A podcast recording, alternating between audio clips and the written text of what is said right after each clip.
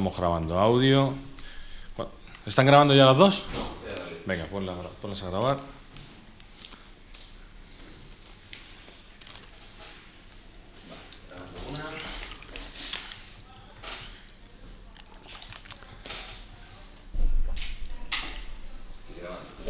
Las dos grabando, estamos bien ahí, centrados, algo que nos tengamos que arreglar del pelo. Estamos, estamos guapos, ¿no? Hemos venido aseados, hemos venido duchados. ¿Sí? Venga. Silencio, voy a dar claqueta.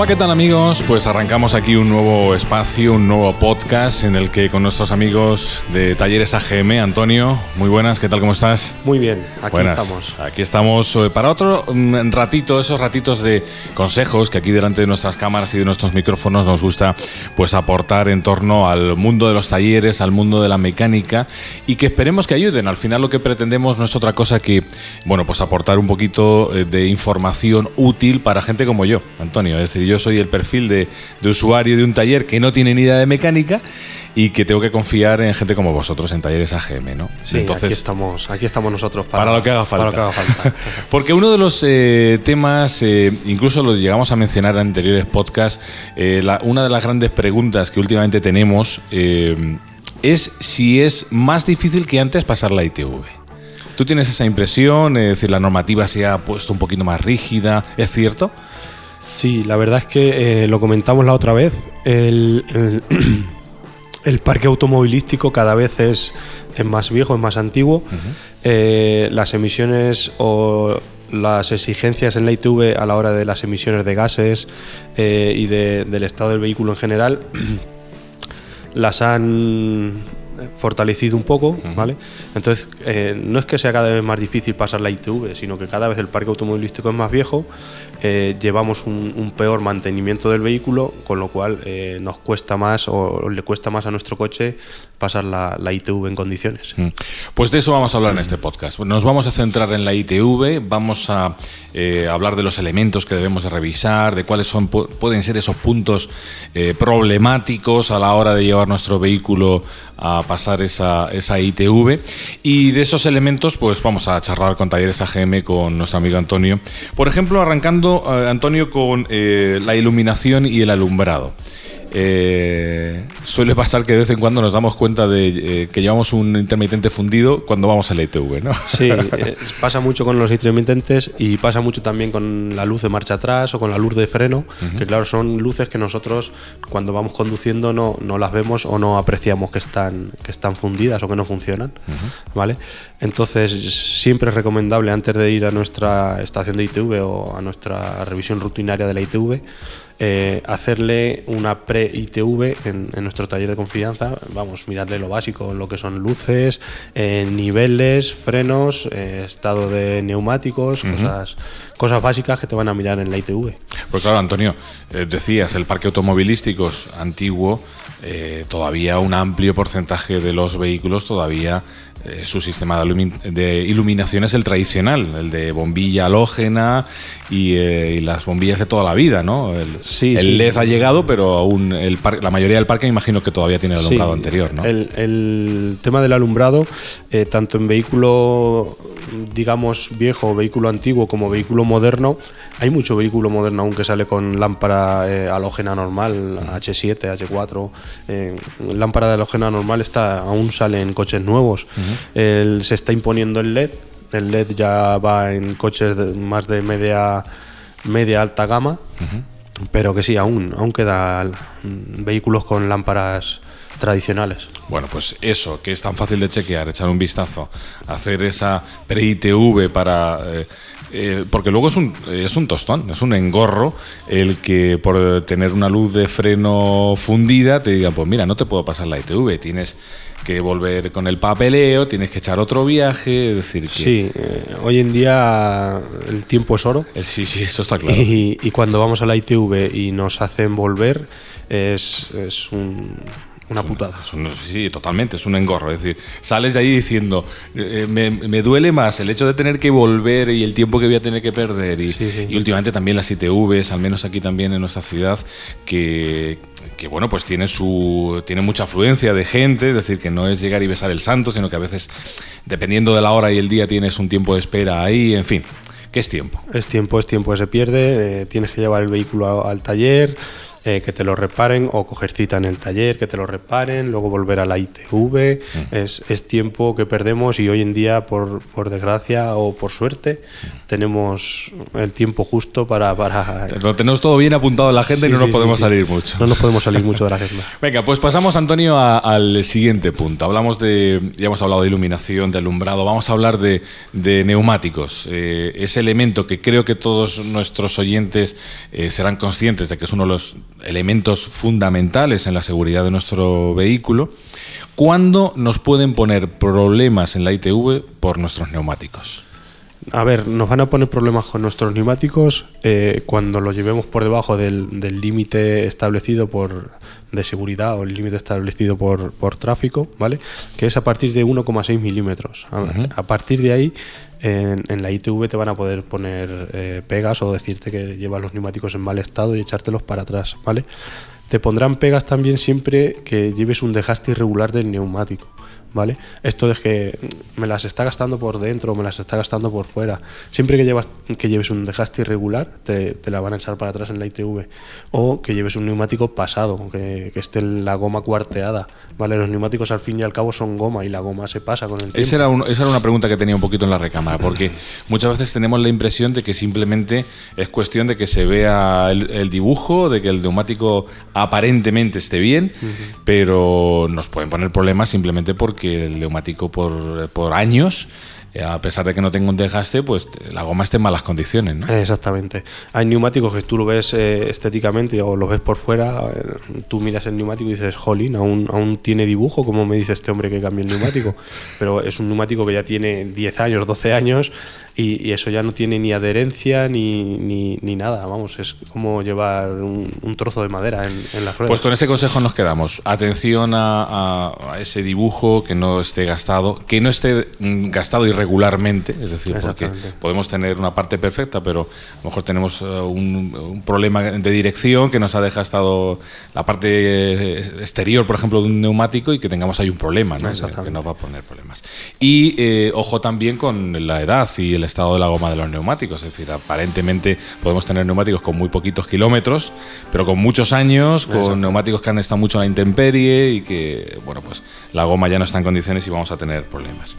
Eh, porque hum, seguimos un poquito casi po- pasando por el túnel de la ITV, ¿no? Y vamos, Sí, nos siguen vamos avanzando. nos vamos avanzando, nos siguen mirando cosas. Hemos pasado la iluminación, hemos hablado de neumáticos. eh, vamos a eh, dirección, freno, suspensiones, que es un, un punto en el que no sé si últimamente han cambiado las especificaciones. Eh, ¿Le siguen pidiendo lo mismo a los vehículos ahora en, en, estos, en este aspecto, Antonio? Sí, en el aspecto de lo que es dirección, frenos, eh, no ha cambiado mucho, ¿vale? No se han vuelto más exigentes ni nada, entonces más o menos siguen como estábamos hasta ahora.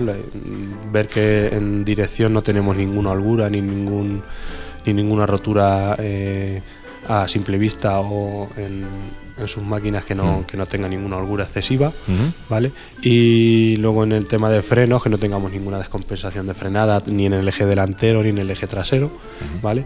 Y sí, lo que es ahí en dirección, frenos, suspensión, todo eso va, en- va en la misma línea que, que llevaban hasta ahora.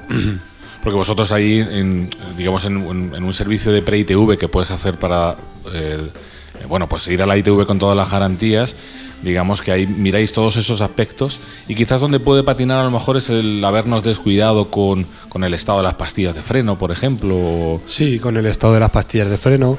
Eh, nosotros como usuarios de vehículo no nos damos cuenta o no vemos cuando un amortiguador está mal ¿vale? A no ser que sea una rotura. Sí, que se note, que, se, note, sí o sí.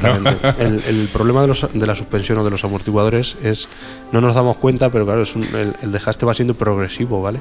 Va siendo con el paso de los años y de los kilómetros, se va desgastando y nosotros nos vamos amoldando a ese desgaste. Entonces, cuando. Nosotros tenemos la impresión de que va como cuando era nuevo. Exactamente, pero no. Pero no, no. Entonces, cuando tú vas a la ITV y te lo vuelcan por, por amortiguadores o te lo echan para atrás por eso, eh, pones amortiguadores nuevos o pones suspensión nueva y, dices, entonces es cuando notas la, diferencia, dices, joder, esto no es lo que yo llevaba. Este, este confort no, se me había olvidado ya, ¿no? que mi coche iba así de bien, ¿no? Porque al final eh, me imagino que eso pasa tanto en vehículos, en turismos como en vehículo industrial, es decir, que, que la amortiguación o los amortiguadores tienen también una vida útil en cuanto a kilómetros. Exactamente. los fabricantes, yo siempre eh, digo lo mismo, me remito siempre al libro de especificaciones del fabricante o de recomendaciones del fabricante. Lo normal es hacerle unos 75.000 kilómetros a, la suspensión, ¿vale? A partir de ahí eh, es aconsejable revisarla a menudo y, cambiarla, sustituirla porque vamos a notar una adherencia y un, confort, como tú decías, en la conducción Aparte de eso, vamos a ahorrar en combustible, vamos a ahorrar en averías.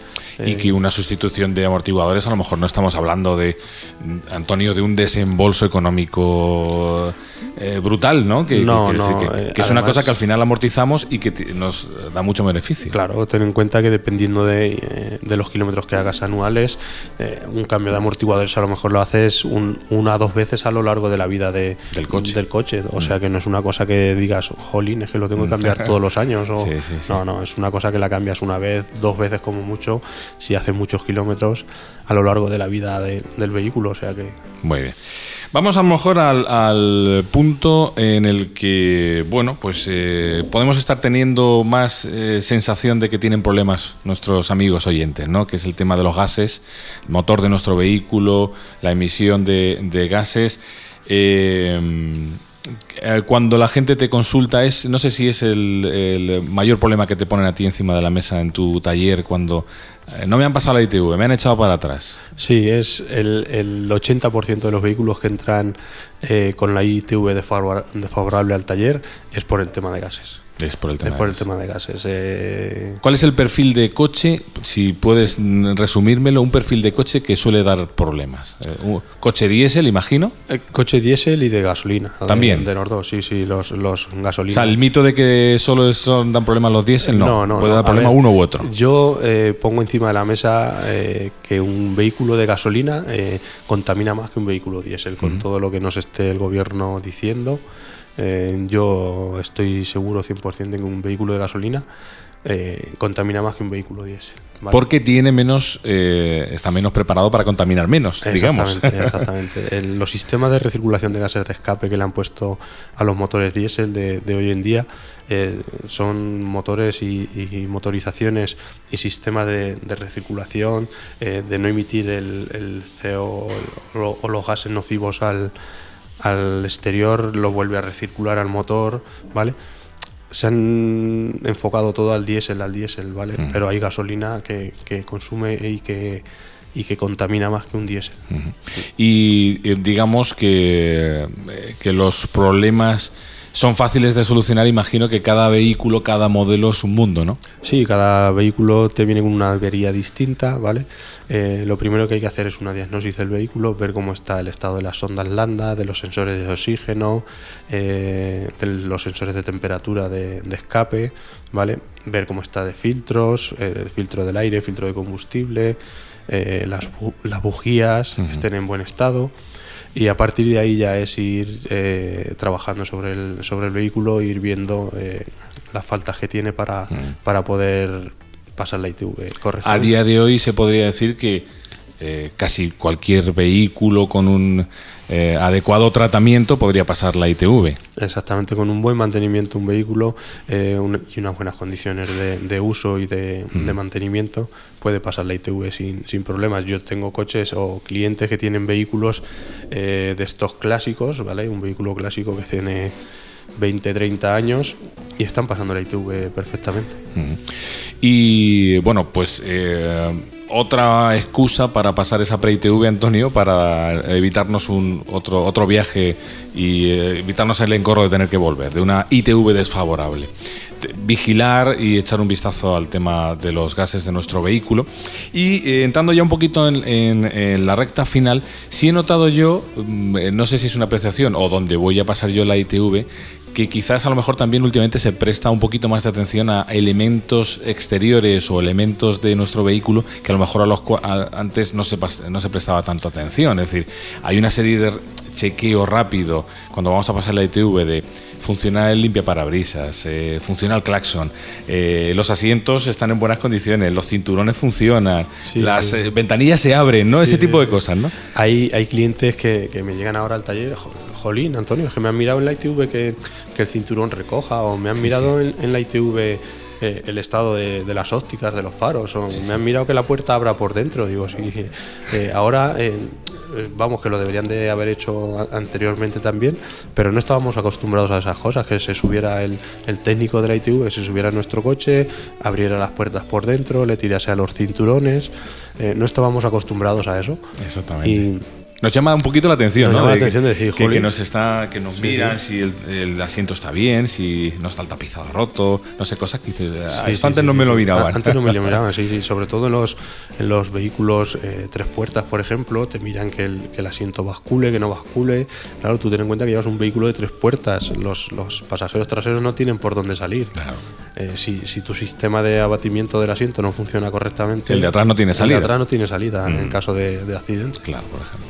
Bueno, pues yo creo que hemos hecho un buen resumen de, todos esos factores, eh, así muy por encima, que debemos de tener bien presentes y que debemos de vigilar a la hora de acercarnos con nuestro vehículo para pasar la ITV. El gran eh, consejo final, Antonio, bueno, pues que eh, se acerquen a un taller de confianza, que se acerquen, por ejemplo, a talleres AGM, que de una manera rápida y económica, pues tiene una pre-ITV que les ahorra un viaje, que les asegura un mantenimiento de su vehículo. Exactamente, les ahorra un viaje, eh, volver a tener que volver a ITV y el, engorro de, perder el tiempo una mañana, una tarde en, teniendo que volver a, ITV. Mm. Pues con ese consejo nos quedamos, amigos. Hasta el próximo podcast, hasta el próximo ratito, aquí hablando de mecánica, de talleres, con eh, Talleres AGM. Hasta el próximo ratito, Antonio. Muchas gracias. Venga, hasta, luego.